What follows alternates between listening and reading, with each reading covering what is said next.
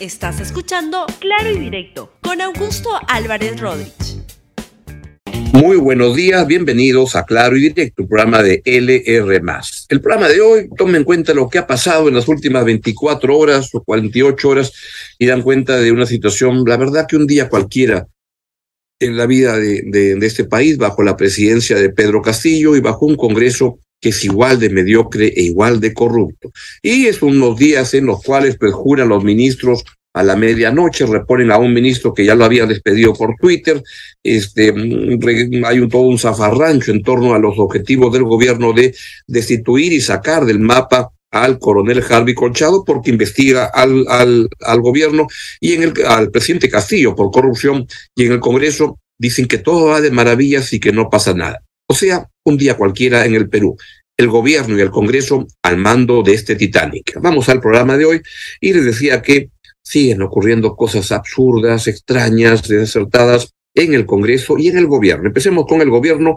Ayer el presidente de la República, el presidente Pedro Castillo, sorprendió. Bueno, no sorprende, la verdad, que es casi la manera como él actúa. Tomó juramento casi a la medianoche a dos ministros, al ministro, al, nuevo, al nuevo, entre comillas, ministro de Relaciones Exteriores, que es ya el antiguo ministro César Landa, quien ocupó el cargo hasta hace uh, un mes y medio, y lo sacaron un día en que el, el premier Aníbal Torres, que es alguien que es bastante exaltado y toma decisiones alocadas, lo sacó, entre otras cosas, porque este, dijo que era culpa de Landa el que no le hubieran dado el permiso para viajar a Colombia al presidente Pedro Castillo al cambio de mando a la juramentación del presidente Petro. Lo cual, ¿qué tiene que hacer el canciller con un congreso como, como este, donde hay buenas o malas razones para que este no viaje el presidente Pedro Castillo? Este, entonces el, el, el entonces canciller Landa se enteró por Twitter que lo habían sacado. Ahora lo vuelven a poner, pusieron al señor Rodríguez Macay, quien uh, había sido una de las personas que había hecho campaña para demostrar que el triunfo de Pedro Castillo había sido fraudulento, con fraude.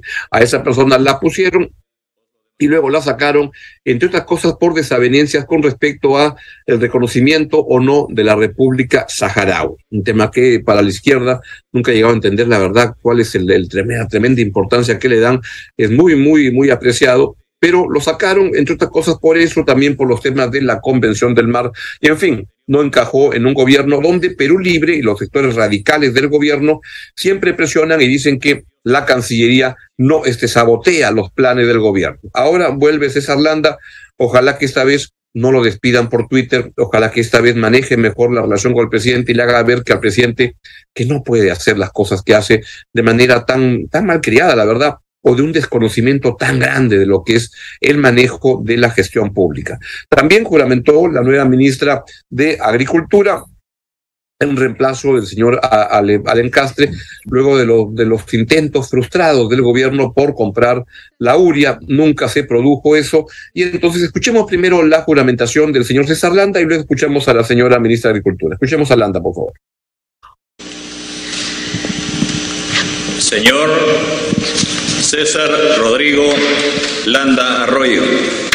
Juráis por Dios y estos santos evangelios desempeñar leal y fielmente el cargo de ministro de Estado en el despacho de Relaciones Exteriores que os confío. Sí, juro. Si así lo hicierais, que Dios os premie. Si no, Él y la patria os lo demandan.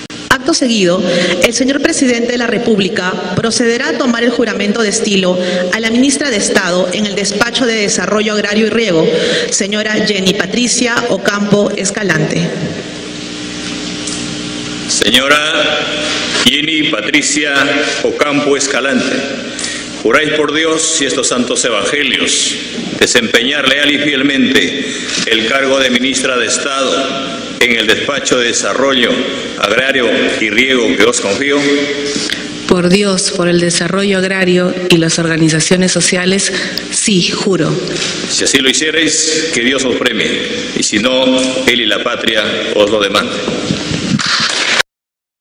Ojalá que le vaya bien a estos dos nuevos ministros, nuevos, el señor Landa no es tan, tan, tan nuevo, en un gobierno donde el problema es el gobierno. Es un gobierno que es un zafarrancho absoluto, donde es muy difícil hacer una buena gestión porque no hay objetivos claros, hay una persona como Pedro Castillo que decide, no en función de lo que cree, la verdad que no cree en absolutamente nada, sino en función del último que va, la última persona que le hable, le dice hay que cambiar, hay que hacer esto, y ahí actúa Pedro Castillo, una persona que ha demostrado absoluta incapacidad, porque ya los ministros que han jurado son los ministros número 69, el ministro Landa, y 70, la ministra uh, Jenny Ocampo.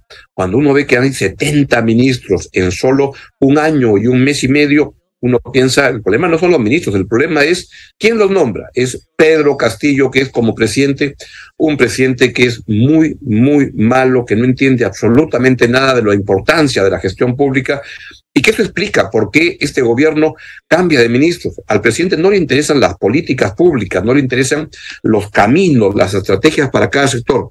Le interesa durar, durar lo más que se pueda, robar donde se pueda y resistir y sobrevivir. Eso es lo que está abocado. Acá no hay políticas públicas y el problema se llama Pedro y se apellida Castillo. Ahí donde estamos con el problema y mientras ese señor sigue en Palacio, vamos a seguir teniendo lo que tenemos, un gobierno sin absolutamente rumbo. En el Congreso de la República, vamos ahora al otro lado, ayer hubo una sesión donde se discutió el tema del adelanto de eh, la, la, las elecciones, el adelanto electoral, en el cual pues pueden caber todas las opiniones, etcétera. Pero lo que más, es decir, a favor, en contra, yo estoy a favor de un adelanto electoral, general del Congreso y de la presidencia, pero hay gente pues que puede pensar diferente. Lo que me parece un poco extraño son las interpretaciones de algunos congresistas de decir que en el Perú todo va de maravillas, que el Congreso es realmente un espectáculo de, de, eficiencia y de buenas intenciones, y eso es lo que más me sorprende, porque con gente así uno dice, mamá mía, qué Congreso.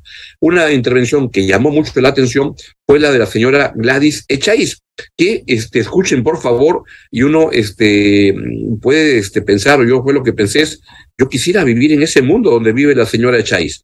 Escuchen a la señora Echaíz, luego voy a hacer un comentario de esta barbaridad que dijo. ¿Cuál es la crisis política de este momento? ¿Cuál es la crisis que está viviendo el Congreso? ¿Que tenemos problemas? Tenemos problemas. ¿Que necesitamos solucionarlos? Indudablemente que sí. Pero crisis política, no lo sé. Gracias, presidente. Gracias. La, la palabra, presidente.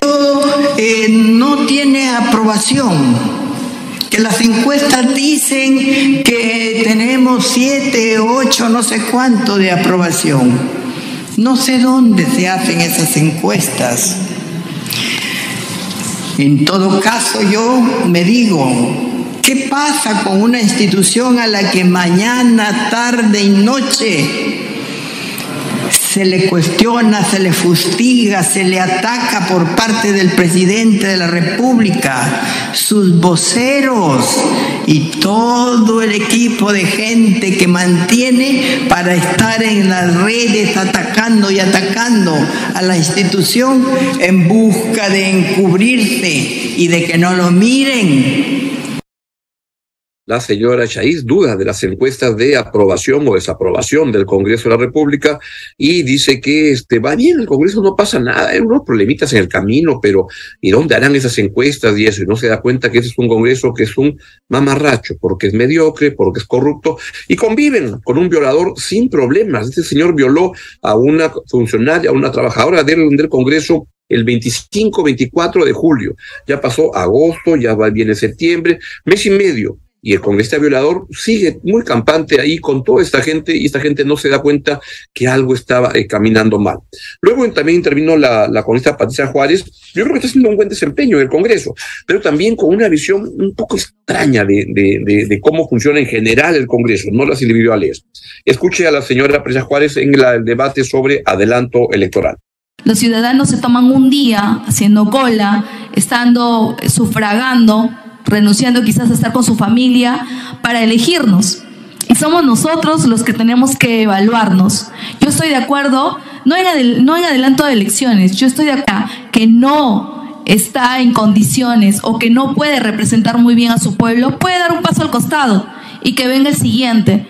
Pero no un adelanto de elecciones porque eso va a generar zozobra. ¿Ustedes creen que la inversión privada con esa inestabilidad que va a darse va a querer invertir en nuestro país?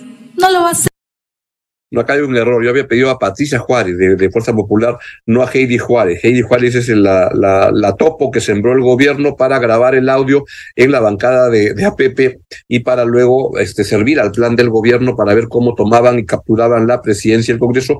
Plan que le salió el tiro por la culata. Pero no era esa señora Juárez la que había pedido, era Patricia Juárez, donde también dijo, este, se lo resumo yo, este, el congresista que le molesta estar en el Congreso, que se vaya, porque acá estamos haciendo en general las cosas bien. Y creo que hay un problema de entendimiento en general en el país. Hay congresistas que están tratando de hacer un buen trabajo en el Congreso. Yo he mm, reunido, así, haciendo mi lista, hay unos 15 congresistas que hacen las cosas bien desde su punto de vista, su ideología, su manera de ver las cosas. Patricia Juárez es, por ejemplo, alguien que, que hace su trabajo en los temas de constitución, con, interés, con que se esfuerce, etcétera. Pero este Congreso tiene un problema general, y es que es un Congreso que están ahí solamente para ver cómo ganan plata y no siempre de manera ordenada, no siempre de manera este, este, correcta. Y quiero que presente un cuadro que, que Martín Hidalgo, reportero del comercio, que sacó ayer un tuit y sacó este cuadro, si lo pueden poner por favor, que es interesante, y es cómo han cambiado los ingresos de varios congresistas con respecto al año 2019 y con respecto a ahora que son congresistas. Y este cuadro es bien interesante porque este, acá, por ejemplo, pone Martín Hidalgo, en el debate de la Comisión de Constitución, la congresista Heidi Juárez se opuso al adelanto de elecciones, alegando que la ciudadanía lo que buscan son puestos de trabajo. Si nos remitimos al ámbito laboral, veremos la mejora que obtuvieron al ser elegidos los opositores al adelanto.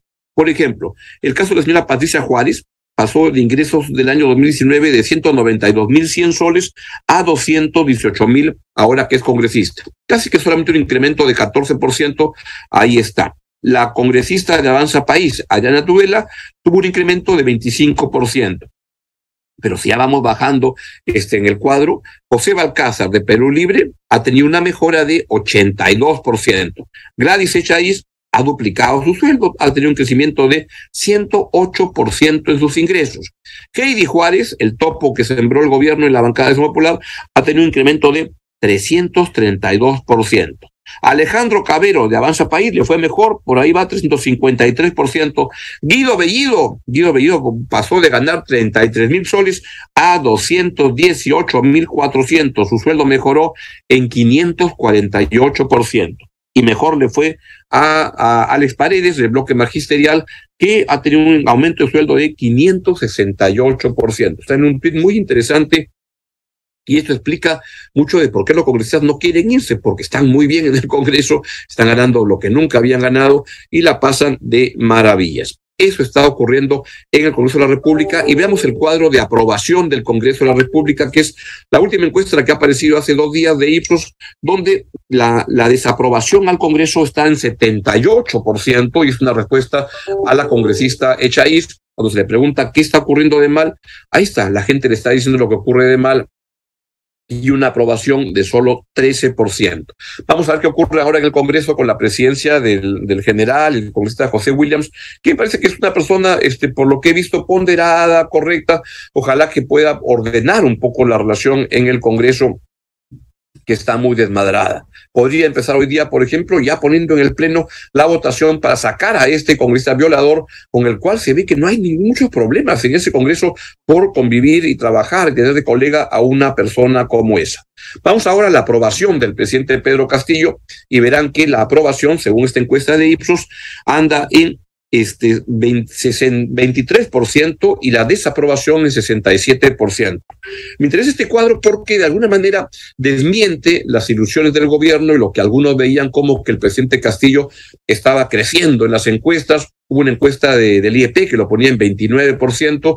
Yo siempre les dije, yo creo que esto simplemente es un hipo este, y se va a volver a caer en la siguiente medición. Bueno, pues Pedro Castillo está volviendo a su nivel y su desaprobación vuelve a estar en el nivel alto que tiene y su aprobación lo mismo. Y acá había alguna gente que cuando comenzó a subir la aprobación al presidente Castillo hablaba de la victimización del gobierno como una estrategia y destacaban que el hecho de que la señorita, la cuñija, la cuñada hija del presidente Jennifer Paredes estuviera preso podía ayudar a victimizarse al presidente. Vean esta encuesta donde se refleja que no es así, que la mayor parte de la gente cree que este, cuando se le pregunta sobre la investigación de la fiscalía, es una encuesta de Ipsos, a Jennifer Paredes, pues 51% cree que ha actuado en complicidad con la primera dama, sus hermanos y el presidente para este, robar. Así es. Y este solamente 13% cree que Jennifer Paredes es inocente, que no ha cometido corrupción. 10% cree que Jennifer Paredes ha actuado sola, este 12% que ha actuado en complicidad con la primera dama y hermanos, pero no con el presidente. Es decir, la gente sí cree que este, que, que, que, la señora Jennifer Paredes, la señorita Jennifer Paredes, está en un problema de corrupción, por tanto, mucha victimización por ahí, pues no parece estar ocurriendo y el presidente Castillo vuelve a estar en el nivel de desaprobación que estaba más allá de ese hipo del mes este pasado. Y esto ocurre en un contexto en el cual la situación económica de los peruanos se está deteriorando. Esto es en el caso, eh, pongan por favor la, encuesta del índice de, de, confianza que prepara Apoyo Consultoría con Ipsos y vean cómo sigue cayendo. Hay gente que cree que la economía está mejorando, que la economía, este, el bolsillo de los, de los peruanos está mejorando. Estos cuadros desmienten eso. No está ocurriendo eso. El, los índices de confianza del consumidor se siguen deteriorando y eso es algo que tiene mucho que ver a la hora de tomar decisiones este, políticas, económicas, etcétera, la cosa se está, este, la, la, economía peruana está empeorando en un contexto en el cual la economía mundial está entrando probablemente a una recesión bien complicada y es lo que ocurre. Lo que están mejorando son los narcotraficantes ilegales, este, informales, ese, ese tipo de economía. Y claro, eso pueden estar a favor del, del gobierno, pero no hay una, una, mejora a nivel nacional de la situación económica de la gente, no lo hay y las cosas se van a poner peor. En ese contexto hay una discusión ahora en marcha entre el presidente Pedro Castillo y el presidente, el nuevo presidente del Congreso, el señor José Williams, para reunirse, para trabajar por una agenda común. Escuchen al presidente Pedro Castillo cuando lo invita al presidente del Congreso, al nuevo presidente del Congreso, a conversar. Yo quisiera terminar eh, saludándolo al pueblo peruano y saludando también al nuevo presidente del Congreso, a don William Zapata. Yo ya cursé la invitación, ya hice llegar el saludo correspondiente y estoy a la espera de que nos pongamos de acuerdo, nos sentemos a conversar y recorramos juntos el país y veamos este tipo de experiencia y el compromiso que tiene este gobierno, con la finalidad también que desde el Congreso veamos que hay muchas cosas por hacer en el país. Nosotros hemos sido reiterativos, Bien, yo sospecho que esta reunión va a ser complicado que ocurra porque el presidente Castillo le dice que vaya a Palacio y el, el, señor José William, vean la carta que le ha enviado, le dice, no, no, no, te espero en el Congreso este miércoles que viene a las nueve de la mañana. Y este, vamos a ver si se ponen de acuerdo, de repente, bueno, se van a comer un ceviche a un lugar neutral y conversan, y comienzan a conversar de cosas para corregir mejor las cosas que pasan en el país. Por ejemplo, podría preguntarle al señor Williams con respecto a lo que este zancochado terrible, lamentable que ha habido en el caso de el intento del gobierno de sacar al coronel Harvey Colchado de la escena. Este, vean la portada de la República al día de hoy y es claro que en todo esto el gobierno ha querido sacar al señor Harvey Colchado de la escena y en un sainete, una cosa tan mal armada que tuvieron que dar marcha atrás y ahora el ministro del Interior dice que la orden fue este del, jefe de la dirección de inteligencia, a quien han sacado, y ya este el jefe de la dirección de inteligencia, no sé cuántos han habido en ese gobierno, pero son un montón. Y la verdad que hay un ministro del Interior muy cobarde que lo que está haciendo es ver cómo se escuda en el jefe de la dirección de inteligencia para ocultar lo que es el intento real un gobierno que quiere obstaculizar el avance de la justicia y que en el camino comete más delitos. Al gobierno, al presidente Castillo en particular, a su esposa, a su hija, los están investigando por corrupción y en el camino cometen más delitos porque se dedican a obstaculizar a la justicia. Y el intento del presidente Castillo de sacar de su puesto al coronel Harvey Colchado es simplemente una flagrancia de cómo está impidiendo el avance de la justicia y es otra razón por la cual lo más probable es que el presidente Pedro Castillo termine en algún momento, cuando deje el gobierno, preso. Algo que ocurrirá. Unos creen que el 2026, otros creen que, y yo creo que lo más probable es que ocurra bastante antes que eso, pero ahí vamos y ojalá que esto sea recordado solamente como un traspié en la historia del Perú, que este gobierno y este Congreso que se han puesto al mando de este Titanic llamado el Perú y que lo quieren hundir, pues paren en su intento y ahí tiene que actuar más la ciudadanía para decir basta ya de este asunto entre Congreso y gobierno, donde más responsabilidad tiene sin duda el, el gobierno. Congresos malos siempre los hemos tenido. Gobiernos tan malos, tan mediocres, tan ignorantes como este, pocas veces. Bien, los dejo que tengan un gran día y los dejo con excelente programación de uh, LR. Adiós. Chao, chao. Gracias por escuchar Claro y Directo con Augusto Álvarez Rodríguez. Suscríbete para que disfrutes más contenidos.